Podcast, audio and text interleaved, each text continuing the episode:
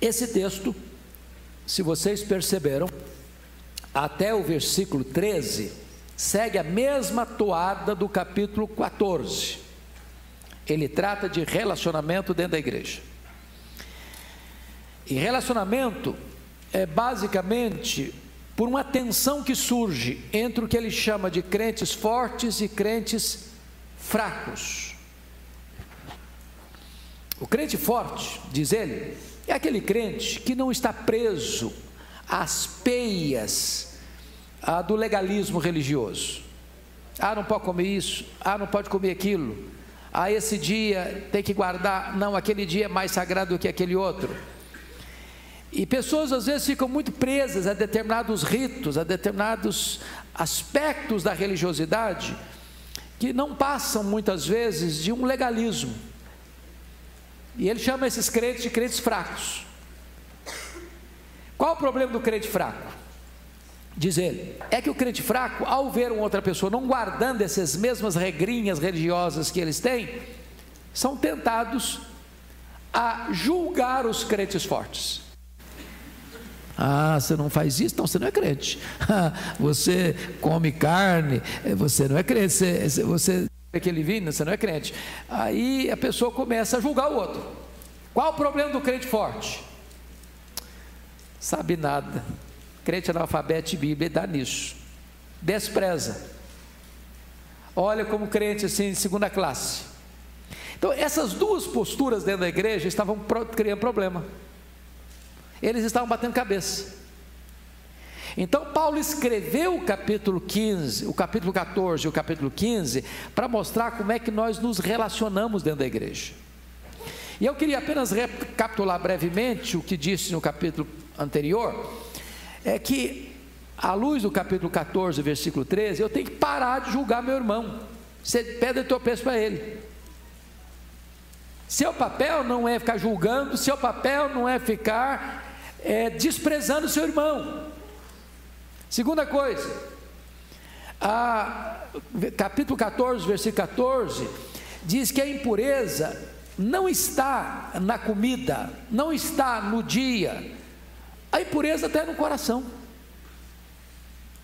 Todas as coisas são puras para os puros. É claro que Paulo não está tratando aqui de coisas que são impuras em si mesmas. Não, não é disso que ele está tratando. Você vai comer? Ah, não posso comer isso. Lembra da onda que deu aí, né, que eu acho nova era, que você não podia tomar Coca-Cola porque o dono da Coca-Cola era satanista, que você não pode é, comer sadia porque a sadia também, o camarada lá fez pacto não sei com quem. E aí o camarada no supermercado ia ficar cheio de dedos, isso aqui eu não posso, aqui eu não posso, aqui eu não posso, aqui eu não posso. E aí entra uma paranoia religiosa. Como de tudo. Não é a comida que recomenda você a Deus, não é deixar de comer que recomenda você a Deus. Agora, tem coisas que disse na aula passada, tem coisas morais, coisas imorais e coisas amorais. O que é imoral é imoral. Mentir, roubar, adulterar, matar, eh, falar mal dos outros, sempre foi errado. Tem coisa que é certa, sempre foi certo, fazer o bem, amar o próximo, servir a Deus, viver honestamente, sempre foi certo. Mas tem coisa que é amoral, depende do contexto. Comer carne é pecado? Não, não é. Mas comer carne do tempo do ídolo é pecado. Lá você não deve, não.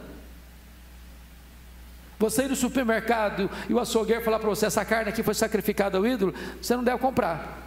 Você vai na casa do seu vizinho fazer jantar com ele, e ele fala: essa carne aqui eu, eu dediquei aos deuses antes de trazer para a mesa. Essa carne você não deve comer.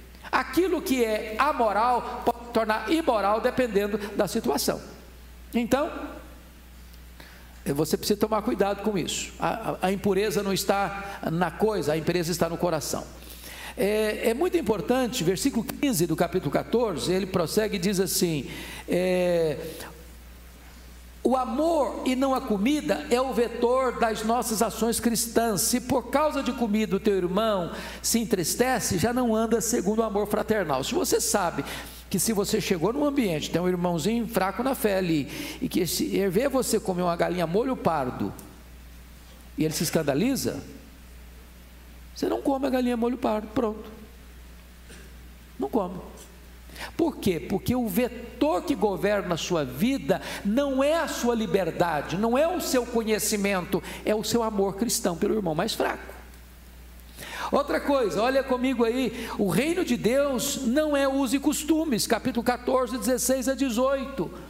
Ah, o reino de Deus não é comida nem bebida, mas justiça e paz, alegria no Espírito Santo.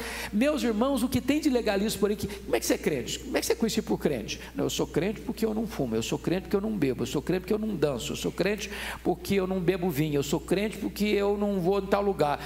Bom, isso tudo você não deve ir e não deve fazer se a sua consciência de fato não permite você fazer ou se a palavra de Deus proíbe você fazer. Mas não é isso que faz você um cristão. Não basta você botar um não na testa, não, agora eu sou crente, porque eu não bebo, porque eu não fumo, porque eu não adultero, porque eu não roubo, porque eu não mato. Tudo você não deve fazer mesmo, não. Mas você é crente porque você é nova criatura, porque o Espírito Santo mudou a sua vida, porque você recebeu a Cristo como seu Senhor, porque Ele é o dono da sua vida. O reino de Deus não consiste de comida ou bebida, mas de quê? De alegria, de paz. É? E de justiça. Outra coisa que ele vai mostrar para nós. Invista em relacionamentos mais do que em rituais, versículos 19 e 20. Assim, pois, seguimos as coisas da paz e também as da edificação de uns para com os outros. Não destruas a obra de Deus por causa de comida. Em outras palavras, você deve viver no sentido de edificar seu irmão, em vez de você ficar agarrado aos seus ritos sagrados. A vida cristã é muito mais do que rito sagrado. A vida cristã é feita de relacionamento com Deus e com o seu próximo. Isso é prioridade. Isso é prioridade. Muito bem. Como é que Paulo conclui isso?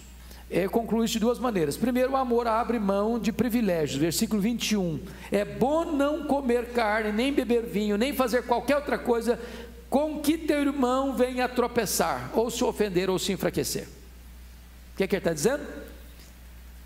Você não deve fazer nada, ainda que você ache certo, se o que você está fazendo vai ser pedra de tropeço para o seu irmão. O amor prevalece sobre os seus direitos. Finalmente, 22 e 23 diz que você não deve ser um crente inconsistente. A fé que tens, tenha para ti mesmo, perante Deus. Bem-aventurado é aquele que não se condena naquilo que aprova. Mas aquele que tem dúvidas é condenado a se comer, porque o que faz não procede de fé. Tudo que não provém de fé é pecado. Vamos imaginar o seguinte: o que, é que ele está falando aqui? O contexto lá é comer carne sacrificada aos ídolos. Aí você chega e na casa do irmão, que chama de crente forte, para comer tudo sem problema nenhum. Aí você é um crente fraco. Você sabe que se você fizer, você vai golpear a sua consciência. Mas você quer dar uma de crente forte. E aí você come a carne, mesmo achando para você que está errado. Mas você come para dar uma boa impressão, ou compra, ou achar que você também está no mesmo time do creme forte, pode estar errado. Faz não. Faz não. Se você faz e você acha que está errado, mas faz assim mesmo, só para impressionar as pessoas, você não está agindo corretamente, não que não está procedendo de fé. O que não procede de fé é pecado. Então não seja inconsistente, não faça algo só para agradar as pessoas, só para ser aceito pelo grupo, só para você ter acolhida pelos demais. Faça de acordo com a sua consciência iluminada pela palavra de Deus. Bom, eu estou fazendo essa retrospectiva porque na aula passada nós não chegamos a terminar o capítulo 14, eu estou dando essa voltazinha para esclarecer isso. Agora vamos entrar no capítulo de número 15, né? Ele segue a mesma toada, a mesma toada. Então, o que, que ele está mostrando aqui logo de início nos versículos 1 e 2? Que o meu papel é agradar ao irmão e não a mim mesmo. Ora, nós que somos fortes devemos suportar as debilidades dos fracos e não agradar a nós mesmos. Portanto, cada um de nós agrade ao próximo no que é bom para a edificação. Preste atenção nisso.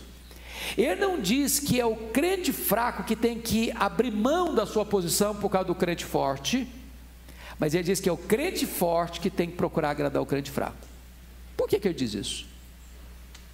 Porque pressupõe que o crente forte é aquele que tem um, um, um maior e um melhor embasamento bíblico, maior conhecimento das Escrituras que não está preso às peias do legalismo, mas está governando a sua mente para o entendimento lúcido das Escrituras. Então, quanto mais espiritual você for, ou quanto mais maduro na fé você for, quanto mais conhecimento você tiver, mais tolerante e sensível você deve ser com os crentes mais fracos. Está claro isso, irmãos? Porque às vezes, se o crente não for assim, porque ele sabe muito, ele, ele é intolerante com o crente fraco. Ele, ele, ele, ele despreza o crente fraco. Não, você é um coitadinho, não sabe de nada. Não, ao contrário. Quando um membro é menor ou mais fraco, é aí que você o cobre de cuidado, de proteção. Não agradando a você, mas agradando ao seu irmão. Olha o versículo 3, quando Paulo trabalha nessa mesma linha. Porque também Cristo não se agradou a si mesmo. Antes está escrito as injúrias dos que te ultrajaram caíram sobre mim. Em outras palavras, Cristo, ao se fazer carne, ao vir ao mundo, ele não agradou a si mesmo. Ele foi humilhado, ele foi desprezado, ele foi perseguido, ele foi odiado, ele foi maltratado e ele não devolveu injúria com injúria. Por quê? Porque o propósito dele não era agradar a si mesmo. Ele não julgou como usurpação o ser igual a Deus. Antes a si mesmo se esvaziou, assumindo a forma de servo. Então, se nós temos o máximo exemplo de Cristo que não agradou a si mesmo, Paulo pega esse aspecto da teologia e aplica nos relacionamentos. Assim nós devemos fazer também, não agradar a nós mesmos, mas agradar a quem? Aos nossos irmãos. É assim que você se relaciona bem dentro de casa, no casamento, com os filhos, com a família, com os amigos e na igreja.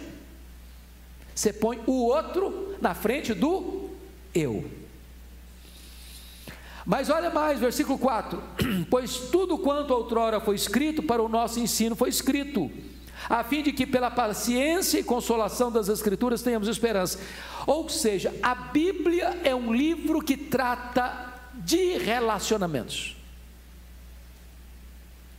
Se eu não estou me relacionando de forma saudável dentro de casa, com o meu cônjuge, com os meus filhos, com os meus pais, com os meus irmãos, com os meus parentes, com os meus vizinhos e nem com os membros da minha igreja, eu não estou lendo bem a Bíblia, ou não estou lendo a Bíblia.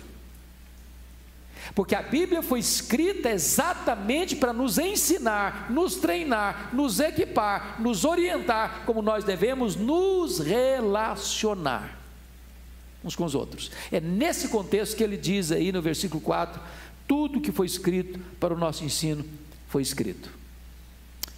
Mas mais ainda, adorando a Deus em espírito de unidade. Olha os versículos 5 e 6 comigo. Vamos ler juntos os 5 e 6? Ora, o Deus da paciência e da consolação vos conceda o mesmo sentir de uns para com os outros, segundo Cristo Jesus, para que, concordemente, iam a vós, glorifiqueis ao Deus e Pai de nosso Senhor Jesus Cristo. Vamos entender isso aqui. Nós estamos na igreja, num culto público. Chega a hora de adorar a Deus, todos nós levantamos a voz ao mesmo tempo e cantamos a mesma música, ah, e celebramos e adoramos a Deus com o mesmo louvor. Agora, Paulo não está preocupado com essa voz bonita que brota da congregação. Ele está preocupado com a motivação, com o que está por trás desse culto público. E é o que ele diz no verso de número 5: Ora, o Deus da paciência e da consolação vos conceda o mesmo sentir de uns para com os outros. Agora vamos pensar na possibilidade. Eu estou aqui adorando a Deus na congregação, mas fulano, com aquele fulano eu não converso. Com esse Beltrano eu estou de mal. Com aquele lá eu estou bravo com ele. Aquele outro lá me fez, falou alguma coisa de mim, eu não gosto dele, tem muito tempo que eu não falo com ele, também não quero falar. Aí de repente todos esses irmãos que estão aí com cheio de quinas, um com o outro, cheio de arestas uns com os outros, magoados uns com os outros, ressentidos uns com os outros, cheio de grupinho aqui, de panelinha lá, de guetos acolá. E de repente esse time todo se reúne para um culto público. Está todo mundo cantando. Ao mesmo tempo. Aí Paulo está nos orientando o seguinte: que o culto público precisa ser sucedido de um acerto de relacionamentos. Para quê? Para o versículo 6 acontecer, para que concordemente e a uma voz glorifiqueis ao Deus e Pai de nosso Senhor Jesus Cristo. Como é que eu posso adorar a Deus junto com meu irmão se eu estou de mal com ele?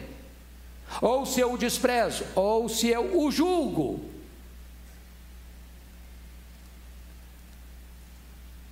Então, o que, que Paulo está dizendo? É que a minha relação vertical precisa ser orientada pela minha relação horizontal. Que eu não posso estar bem com Deus se eu estou de mal com o meu irmão. Mas vamos mais. Olha aí a orientação que ele dá no versículo 7. Vamos ler juntos o verso 7? Portanto, acolhei-vos uns aos outros, como também Cristo nos acolheu, para a glória de Deus. Há três coisas aqui nesse versículo 7. Primeiro, uma ordem. Segundo, um modelo. Terceiro, uma motivação. Qual é a ordem? Qual é a ordem? Acolhei-vos uns aos outros. Então não é rejeitai-vos uns aos outros. Acolhei. Irmãos, vamos pensar nisso. Paulo nesta carta mais robusta de teologia, ele gastou 11 capítulos tratando de teologia e agora ele está fazendo a aplicação da teologia. Se nós aplicássemos este versículo 7 na recepção, nós temos aqui em Pinheiros uma comissão de recepção, um balcão bonito que fica ali, irmãs e irmãos queridos que ficam ali acolhendo. Ok, mas vocês acham que mesmo essa equipe, tendo toda a capacitação e toda a vontade, eles conseguem acolher todo mundo? Não conseguem.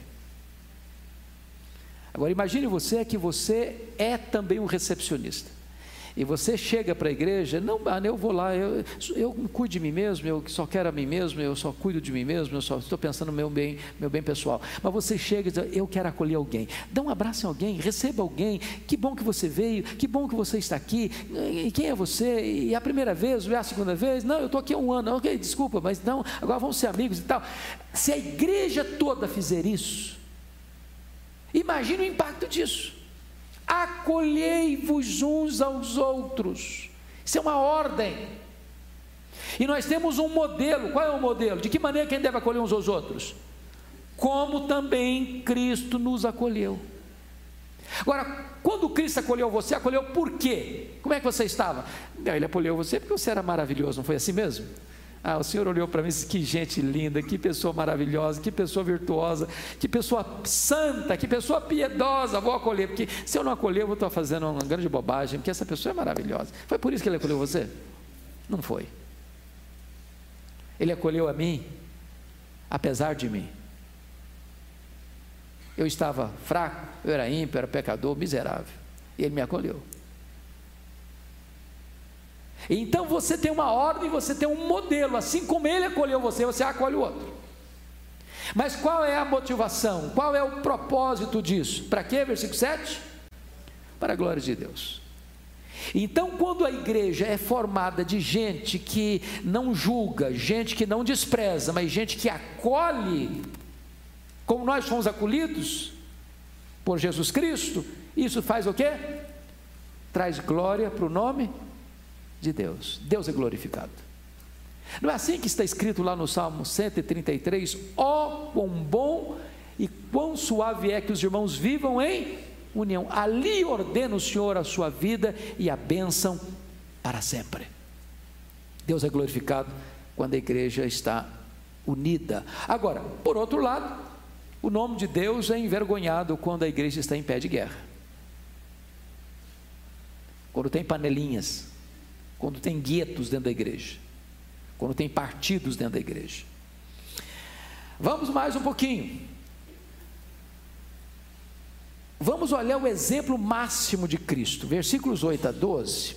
Paulo vai fazer uma transição, até longa, diria eu, ah, mostrando como é que a gente se relaciona dentro da igreja, para acolher uns aos outros. E ele começa no versículo 8 de Romanos 15 a introduzir a pessoa de Cristo.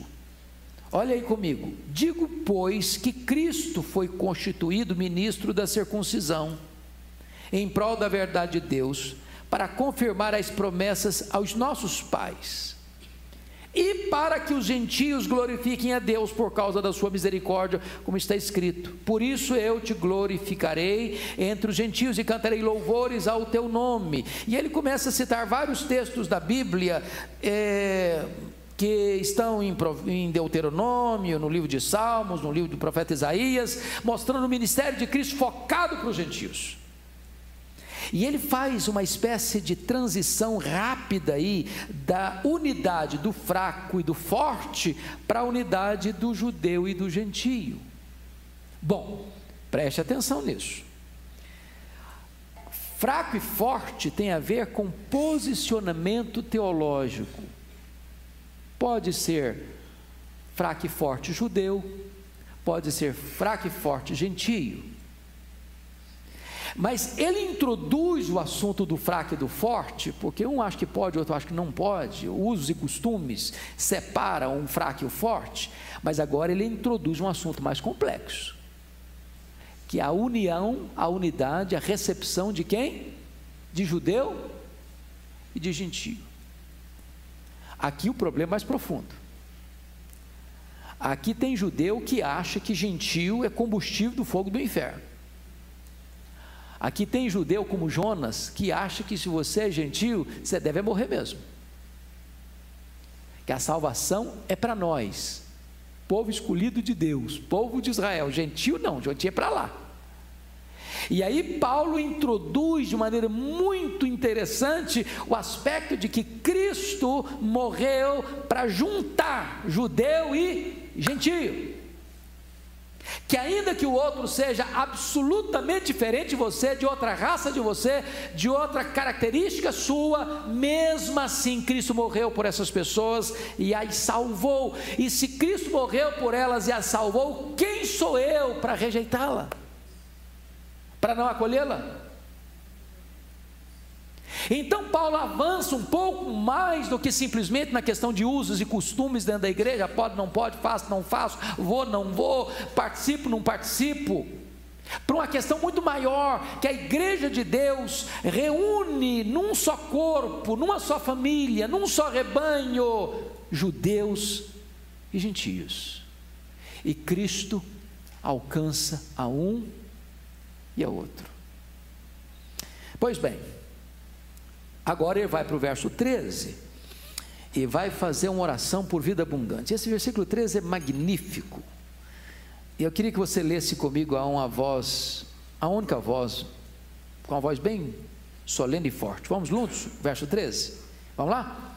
E o Deus da esperança vos encha de todo gozo e paz no vosso crer, para que sejais ricos de esperança, no poder do Espírito Santo o que, é que ele está dizendo? Olha o seguinte: você agora tem Jesus Cristo, não importa se você é judeu ou se você é gentio. Então ele está orando para que você seja cheio de quê? De gozo no vosso crer. Você faz parte da igreja do Deus vivo. Se alegre com isso. Tenha regozijo com isso. Mas agora vamos olhar esse versículo fazendo algumas perguntas. Primeiro, de onde vem essa vida abundante que ele está prometendo aí? De onde vem? Do Deus da esperança. Em que consiste essa vida abundante que ele diz aí? Gozo e paz no vosso crer. Como é que você pode obter essa vida abundante? No vosso crer. Como é que nós devemos possuí-la? Sendo ricos de esperança. Como podemos vivê-la? No poder do Espírito Santo. Olha bem o versículo 13. Que coisa maravilhosa. Então, você tem vida abundante? É a pergunta que eu faço a você. Para para fazer um, um check-up da sua alma agora. Lá, lá no fundo, diga para você mesmo: Não, eu acho que eu tenho vida abundante. Não, é, na verdade eu já li sobre isso, a Bíblia trata disso, mas eu acho que eu ainda não tenho esse negócio, não. Se você fosse dar nota na sua vida espiritual hoje, de 0 a 10, que nota você daria? Honestamente.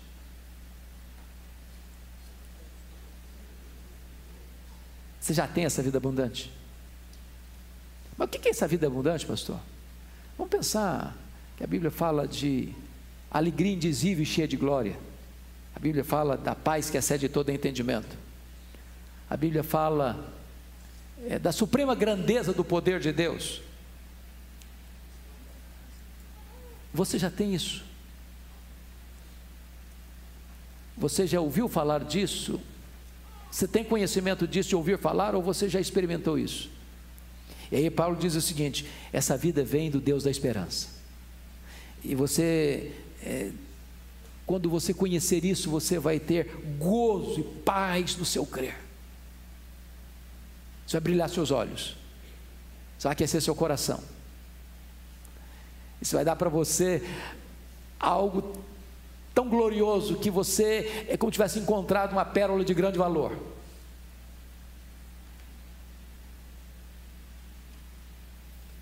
E quando você tiver isso, você vai ser rico de esperança. E quando você experimentar isso, você então vai experimentar o que se chama de o poder do Espírito Santo na sua vida. Bom, depois que Paulo trata disso, agora então ele vai mudar o assunto. Preste atenção que aqui nós fechamos o assunto que ele começou a tratar no capítulo 14. Do que tratou o capítulo 14 e o capítulo 15, de versos 1 a 13, de relacionamento dentro da igreja. Dentro da igreja. A partir de agora,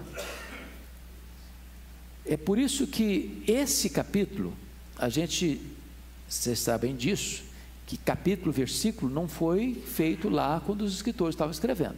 Todo mundo sabe disso, não sabe? Isso veio muito depois. Se existe um equívoco, um erro talvez de botar capítulo e versículo lugar, esse é um deles.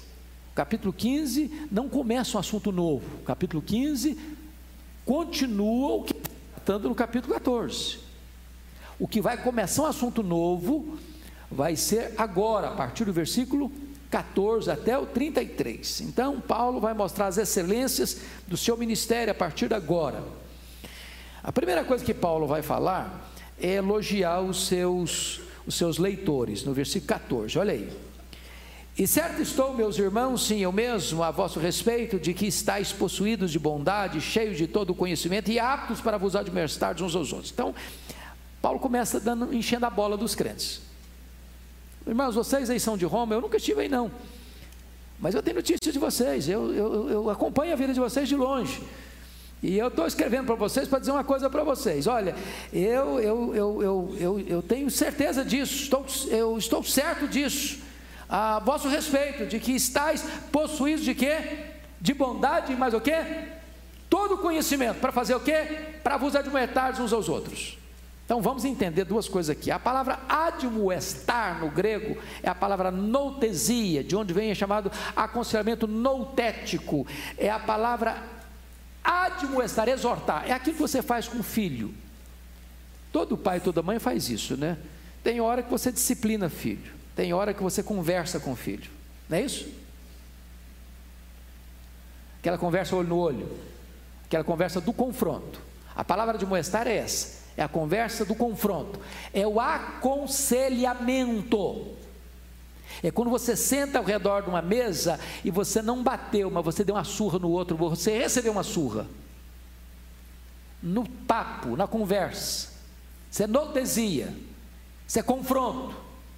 E aí ele vai dizer que para você ser um conselheiro na igreja, para você ser uma pessoa que exorta na igreja, você tem que ter duas coisas. Primeiro, você tem que ter bondade. Segundo, você tem que ter mais o quê? Conhecimento. Se você só tem conhecimento e não tem bondade, você esmaga a pessoa. Se você só tem bondade, mas não tem conhecimento, você não dá direção para a pessoa. Então, os membros da igreja estão aptos para quê? Para aconselhar, irmãos. Não espere que só o pastor, o presbítero, o professor de escola dominical aconselhe, não. Você tem da parte de Deus a capacidade, o preparo, o conhecimento e a bondade. Aliás, devia ter. Para fazer o quê? para admoestar. Ah, pastor, que é fulano lá, está com um negócio errado lá, o senhor tem que ir lá conversar. Por que, que você não vai? Você está apto. Ah, pastor, o fulano Beltrano precisa de um confronto. Vai lá, meu irmão. Faça isso. Todos nós cuidamos uns dos outros, nós velamos uns pelos outros, nós pastoreamos uns aos outros. Isso é igreja. Isso é corpo de Cristo. Confira comigo agora, por favor, o que ele vai dizer no versículo 15. Ele vai defender seu apostolado diante da igreja. Pode ler o 15 comigo? Vamos lá? Entretanto, vos escrevi em parte, mais ousadamente, como para vos trazer isto de novo à memória, por causa da graça que me foi outorgada por Deus. Preste atenção que o que ele está dizendo é o seguinte: tem coisas na igreja que você fala e torna a falar, você fala e torna a repetir. Você só fala para trazer à memória o que a pessoa já sabe. Então nunca espere na igreja escutar coisa inédita, só coisa inédita não. Tem hora que precisa trazer à memória o que você já sabe.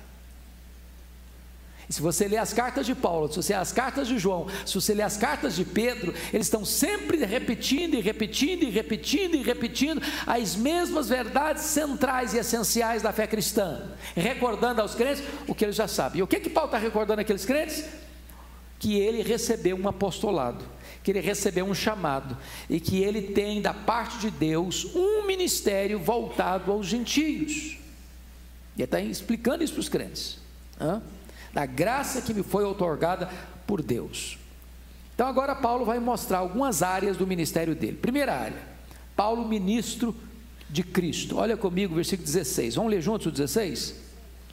Para que eu seja ministro de Cristo Jesus entre os gentios, no sagrado encargo de anunciar o evangelho, de modo que a oferta deles seja aceitável, uma vez santificada pelo Espírito Santo. O que, que significa a palavra ministro de Cristo? A palavra aqui, ministro, ah, não é nem dulos, nem diáconos, nem Rui Pereta, mas é a palavra leitorgos, de onde vem liturgo. Paulo é uma espécie de sacerdote ah, que tem um ministério entre quem? Dos gentios. Quem são os gentios? Todos aqueles povos que não são judeus. Então, primeiro ele entendeu a natureza do ministério dele, um chamado específico. Ele não foi chamado para trabalhar especificamente entre os, entre os, da circuncisão, entre os seus compatriotas, entre os judeus. Ele foi chamado para ser um ministro entre os gentios. Mas quando ele foi chamado para ser um ministro entre os gentios, foi chamado para quê? Para quê? Versículo 16 explica: para anunciar o Evangelho de Deus. Ele não foi um ministro para fazer outra coisa a não ser anunciar o Evangelho. É por isso que quando Paulo organizava uma igreja, o que, que ele fazia com essa igreja? Deixava um pastor ali, partia para frente. Aí plantava uma igreja, partia para frente, partia para frente, partia para frente. Por quê? Porque ele tinha plena consciência que o chamado dele não era para um pastoreio apenas uma igreja local, ficar ali 20 anos, 30 anos, 40 anos numa igreja. O projeto dele era pregar o evangelho entre os gentios. É por isso que faz viagens. Faz viagem na Galácia, faz viagem na Macedônia, faz viagem na Caia, faz viagem na Asa Menor e termina lá no Ilírico, no extremo, lá no, no extremo do Ocidente. E agora ele está dizendo agora eu vou para vocês, passando por vocês, eu quero ir para a Espanha. Que eu não quero mais pregar onde Cristo já, já foi pregado, eu, eu, eu não quero semear em campalheiro. Deus me, tem, me deu um chamado, um chamado muito específico, que anunciou o Evangelho aos gentios. Ele relembra aos irmãos que tipo de ministério ele recebeu de Deus, tá? Agora vamos ver Paulo, não apenas como ministro, mas Paulo como pregador poderoso. Versículos 17 a 19. Você pode ler comigo esses três versículos? Vamos lá? Tenho, pois, motivo de gloriar-me em Cristo Jesus nas coisas concernentes a Deus, porque eu não ousarei discorrer sobre coisa alguma, senão sobre aquelas que Cristo fez por meu intermédio para conduzir os gentios à obediência, por palavra e por obras, por força de sinais e prodígios, pelo poder do Espírito Santo, de maneira que desde Jerusalém e circunvizinhança até o Ilírico tenho divulgado o Evangelho de Cristo. Ah, o que eu acho maravilhoso é que Paulo não se gloria nele mesmo, versículo 17, mas gloria em Cristo. Ah, pense comigo, Paulo dando um testemunho numa igreja. Eu gastaria algumas horas só para contar o que ele fez, não gostaria? Você já viu pregador, você já ouviu gente dando testemunho e fala dele, dele, dele, dele, dele, dele, eu fiz, eu fiz, eu fiz, eu fiz, eu fiz, eu fiz, eu fiz, eu fiz, e exalta o nome dele lá nas alturas e Cristo fica pequenininho assim. Paulo entendia uma coisa, não era para exaltar ele mesmo, não era para se gloriar nele mesmo, não era para falar dele mesmo, não era para exaltação, exaltar o nome dele mesmo. O negócio dele era fazer o quê? Exaltar a Cristo, se gloriar em Cristo. Isso é um princípio. De que maneira então mais ele vai nos ensinar lições aqui? Paulo prega aos ouvidos e prega aos olhos. Se você notar comigo, observe aí, Versículo 18: Porque não ousarei discorrer sobre coisa alguma senão aquelas que Cristo fez por meu intermédio para conduzir os gentios à obediência por palavra e por obras. Que ele descreve no 19 por força de sinais e prodígios. Irmãos, isso é um princípio fantástico que você e precisamos aprender. Não que eu fiz, não que eu fiz, mas que Cristo fez por meu intermédio. Porque se você não entender que é Cristo quem faz, você se exalta. Você chega e prega e tantas pessoas são convertidas. Ah, eu sou uma pessoa maravilhosa. Olha como é que eu preguei, a coisa aconteceu. Não, não foi você não, filho. Você não. Foi Jesus. Você só foi o vaso, só foi o instrumento. Quem fez foi Ele. Cuidado para você não querer receber a glória que só pertence a Jesus. Ele não divide a sua glória com ninguém. Quando ele retorna da primeira viagem missionária, não sei se vocês estão recordados disso, lá em Atos 14, 26 e 27, Paulo chega na igreja de Antioquia e relatou para a igreja, num testemunho, quantas coisas fizera Deus e como abrir a porta do evangelho para os gentios. Ele está dizendo: foi Deus que fez, não fui eu não. É Ele quem faz, não somos nós não. Nós somos apenas os instrumentos. Quem faz é Ele, a glória é dele. Mais do que isso, olha comigo. Paulo realiza sinais e prodígios no poder do Espírito Santo, é o que diz no versículo 19: por força de sinais e prodígios, pelo poder do Espírito Santo, não é ele, não tem esse negócio de pregador poderoso, poderoso é Deus, não tem esse negócio de oração poderosa, Poderoso é Deus que escuta a oração, não é o poder da oração, é o poder através da oração. Poder pertence a Deus. Quando você entende isso, então você tem um lema, que é o lema de João Batista: convém que ele cresça, que eu diminua. Mas vamos mais, vamos entender Paulo agora, não apenas como um pregador, mas também como missionário. Versículos 19, 19b ao versículo 21. Confira aí comigo. De maneira que desde Jerusalém e circunvizinhanças até o Ilírico tenho divulgado o Evangelho de Cristo. Mostre, mostre, veja você os limites da sua ação missionária. Jerusalém no extremo oriente, Ilírico, extremo ocidente, de ponta a ponta. O que, que ele está fazendo? O que, que ele está fazendo? Divulgando o Evangelho de Cristo. O Evangelho de Cristo. Ele não tem outro assunto, ele não tem outra mensagem, ele não tem outra bandeira, ele não tem uma agenda 2, só tem essa agenda.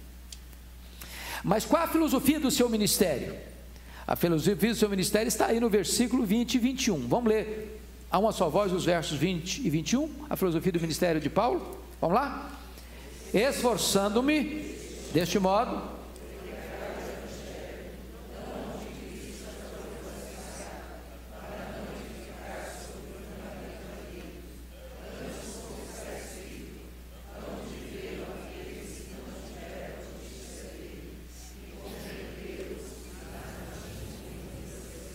O que, que está entendendo? Ele tem, ele tem clareza do chamado dele. O chamado dele não é para regar, o chamado dele é para plantar. Ele plantou, o outro vem regar. Está errado alguém ficar numa igreja 20 anos, 30 anos, pastoreando? Não, não, não. Mas o chamado dele não é para pastor. Eu fico pensando hoje no Brasil, pensa num Ronaldo Lidório, esteve aqui conosco com vocês no ano passado. Eu não imagino o Ronaldo Lidório pastoreando uma igreja. Não imagino. Não que ele não tenha capacidade para pastorear uma igreja. Não que ele não tenha todas as ferramentas para ser uma grande bênção naquele local. Quando eu olho para o Ronaldo, eu vejo esse ministério dele. É prega o Evangelho. Ele pregou na África, vai pregando na, na, agora lá na, na, região da Amazônia. E de Deus o chamar, vai mandar para outro lugar. Pra, é, é, é, um, é um chamado. É o camarada que vai na frente abrindo porta, pregando o Evangelho. Olha que começa o trabalho. Aconteceu? Agora traz um pastorzão aqui. Agora eu cuido dessas ovelhas aqui. Agora eu vou para frente. Agora eu vou para frente. Eu vou para frente. Eu vou para frente. Eu vou para frente. É isso. Ele tem clareza do chamado. Paulo tem certeza disso. O ministério dele é esse. Pois bem, vamos olhar outro aspecto agora. Paulo, viajante intercontinental, a partir do verso 22. Eu acho isso maravilhoso agora, versículo 22 a 24, seu plano de visitar Roma. Vamos lá? É, vamos juntos? Essa foi a razão porque também muitas vezes me senti impedido de visitar-vos. Mas agora, não tendo já campo de atividade nessas regiões e desejando há muito visitar-vos, pensem em fazê-lo quando em viagem para a Espanha.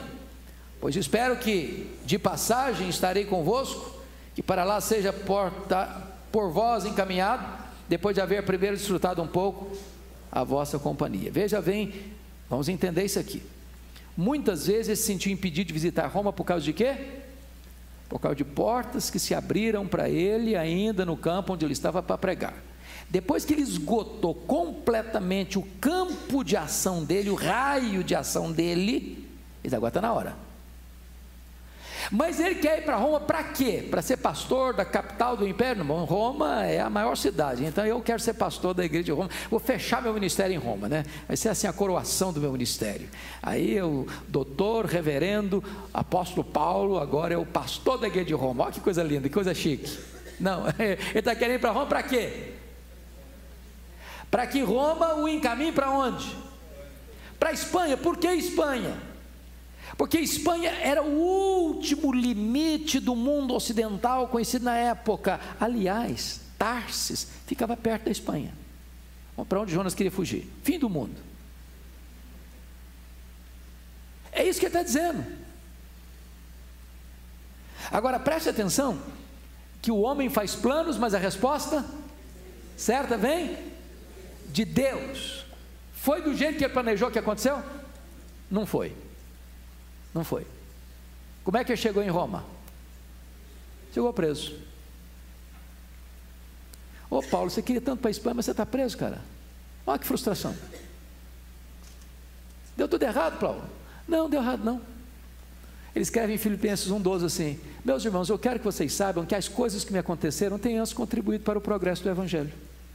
Estou preso aqui, mas a igreja de Roma foi mais encorajada. Estou preso aqui, mas os, os, membros da guarda pretoriana tomaram conhecimento das minhas cadeias em Cristo. Evangelizei a elite da soldadesca de Roma. 16 mil soldados da mais alta patente. Era a guarda pessoal do imperador. Estou preso aqui, não posso visitar as igrejas, estou escrevendo cartas. Efésios, Filipenses, Colossenses, Filemão. E aí ele sai dessa primeira prisão, sabe o que, que aconteceu? Diz os historiadores. Ele sai da primeira prisão e de fato vai à Espanha. Não no tempo dele, não do jeito que ele planejou, mas dentro da agenda de Deus e do projeto de Deus. Vamos entender agora outra coisa. Versículo 24, é, ele entende uma coisa: as igrejas locais precisam apoiar a agenda dos missionários que Deus chama, que Deus vocaciona e que Deus envia. Paulo não tem nenhum constrangimento de vocês vão ter que bancar meu ministério.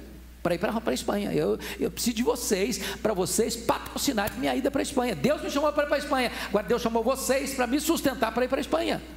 Um desce ao fundo do poço, o outro segura a corda. Agora vamos concluir ah, o plano dele de visitar Jerusalém. Olha comigo versículos 25 a 27. Vamos juntos esses três versos?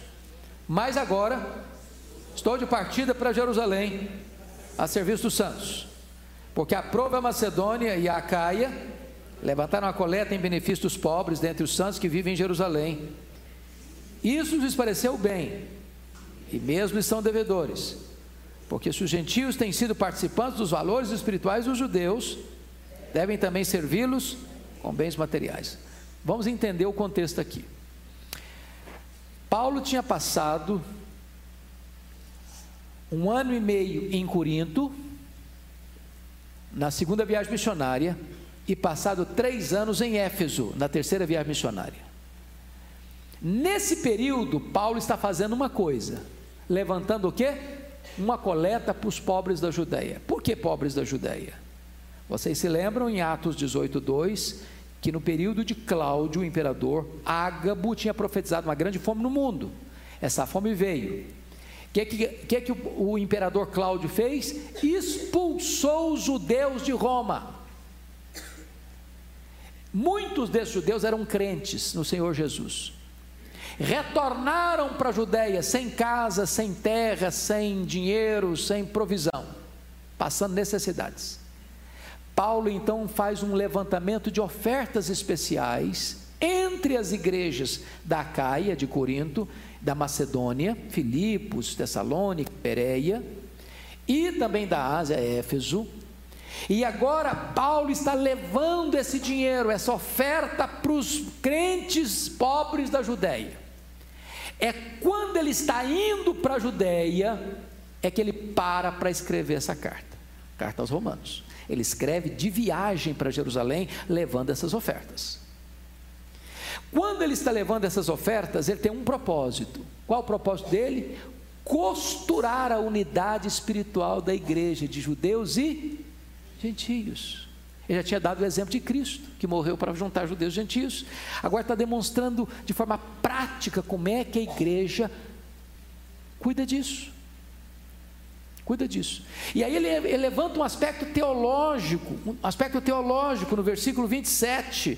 E isso lhes pareceu bem, mesmo lhes são devedores, porque se os gentios têm sido participantes dos valores espirituais dos judeus, deve também servi-los com os bens materiais.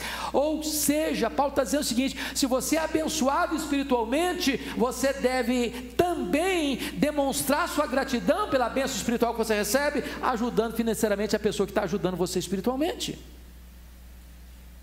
Em outras palavras, Paulo está dizendo que a generosidade financeira é uma evidência de que você é grato a Deus por aqueles que abençoaram a sua vida de forma espiritual. Então, Paulo não só quer suprir as necessidades físicas e materiais dos judeus pobres da Judéia, ele também quer, com isso, fortalecer os vínculos espirituais da igreja judaica e gentílica. E eu quero concluir, eu quero concluir ah, dizendo que, o seguinte: que Paulo agora é, vai ser um pastor solícito, solícito, versículos 30 a 33. Ele vai, sendo ele o apóstolo Paulo, vai pedir oração. Eu acho isso bonito, em Paulo? Então, vamos ler os versículos 30 a 33 para a gente fechar? Vamos lá?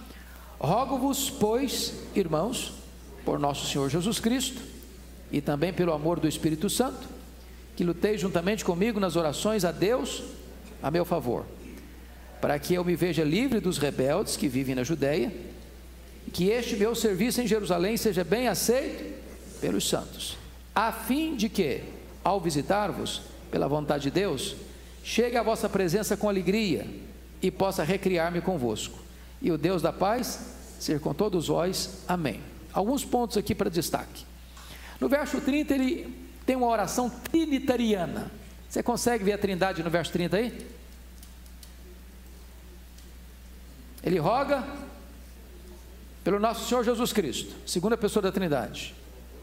pelo, também pelo amor do Espírito Santo, terceira pessoa da Trindade, que lutei juntamente comigo nas orações a Deus, a primeira pessoa da Trindade. Oração precisa envolver o Pai, o Filho e o Espírito Santo. Você ora a Deus por meio do Filho, pelo poder do Espírito. Qual é o conteúdo da oração? Ele está pedindo oração para a igreja de Roma, para a viagem que vai fazer para Jerusalém. Eu acho isso tão impressionante, porque o que ele está levando para Jerusalém? O que, é que está levando? Oferta. Oferta é o quê? Dinheiro, provisão. Você alguma vez já pediu oração porque você pretendia dar um presente para alguém? E disse assim: Eu queria que vocês orassem por mim. Por quê? É que eu estou querendo dar um presente para alguém para que ele aceite o presente. Já fez essa oração? Parece estranho, não? Se ele tivesse, eu estou indo lá em Jerusalém porque eu estou querendo levantar uma oferta lá. Aí falou, irmão, vocês orem para Deus abrir o coração daquele povo, que é povo ser mão aberta, para que o povo ajudar. Aí faria, faria um pouquinho de sentido para nós, né? Mas ele está pedindo oração para que os crentes recebam oferta. Preste atenção nisso. Versículo 31: Para que me veja um dos rebeldes que vive na Judéia, e que este meu serviço em Jerusalém seja bem aceito por quem? Pelos santos, pelos crentes. Mas por que está preocupado com isso? Por uma razão muito simples. A igreja de Jerusalém era muito resistente, sempre foi bastante resistente com a entrada dos gentios.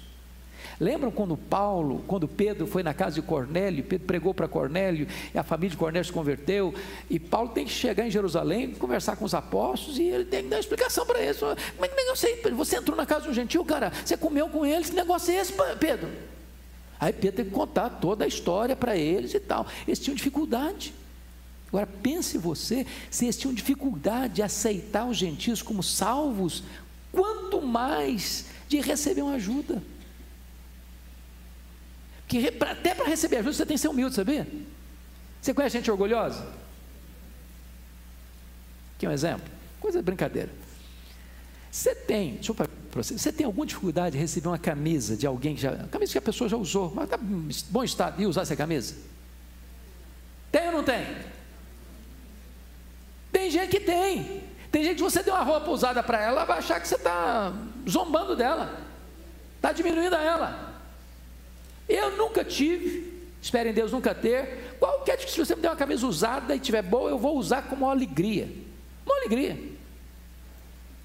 Paulo está preocupado porque já pensou se eu tenho dificuldade que você seja salvo, agora você que eu tenho dificuldade que você seja salvo, vou receber uma ajuda sua. Aí, meus irmãos, vocês são de Roma, orem, orem, orem. Porque quando eu levar essa oferta lá, aqueles irmãos recebam de bom grado. E eu estou pedindo mais oração ainda. Orem por mim para que os rebeldes não me matem no caminho, não. Para que os rebeldes não me arrebentem comigo, não. E eu sabia que o negócio lá não era brincadeira, não. E de fato não foi, eu fui preso preso. Por quê? Porque levou uma oferta. Então preste atenção, eu fecho aqui. Tenha a humildade de pedir oração. Ponha seus planos nas mãos de Deus. Porque mesmo os seus planos, como os de Paulo, foram frustrados, os planos de Paulo não cumpriram do que ele queria, não. Ele queria chegar em Roma de que maneira? Olha como é que ele queria chegar em Roma. A fim, versículo 32, a fim de que eu visitar-vos pela vontade de Deus, chegue à vossa presença com alegria e possa recriar-me convosco. Oh, vai ser tão bom, eu vou jantar na casa do fulano hoje, vou mostrar na casa do Beltrano depois de amanhã, eu vou reunir aqui com os irmãos lá na igreja, vai ser uma festa, uma celebração maravilhosa. Eu chego de que maneira? Foi para a igreja? Não, eu fui para a cadeia. Para a cadeia. O plano dele foi frustrado, o de Deus não. O plano de Deus prevalece sobre o meu plano. O plano de Deus é melhor. Você pode não entender na hora, mas depois você vai perceber que Deus está no controle. E foi enviado mesmo para a Espanha, não do que queria, no tempo de Deus, da forma de Deus. Vamos ficar em pé e vamos agradecer ao Senhor.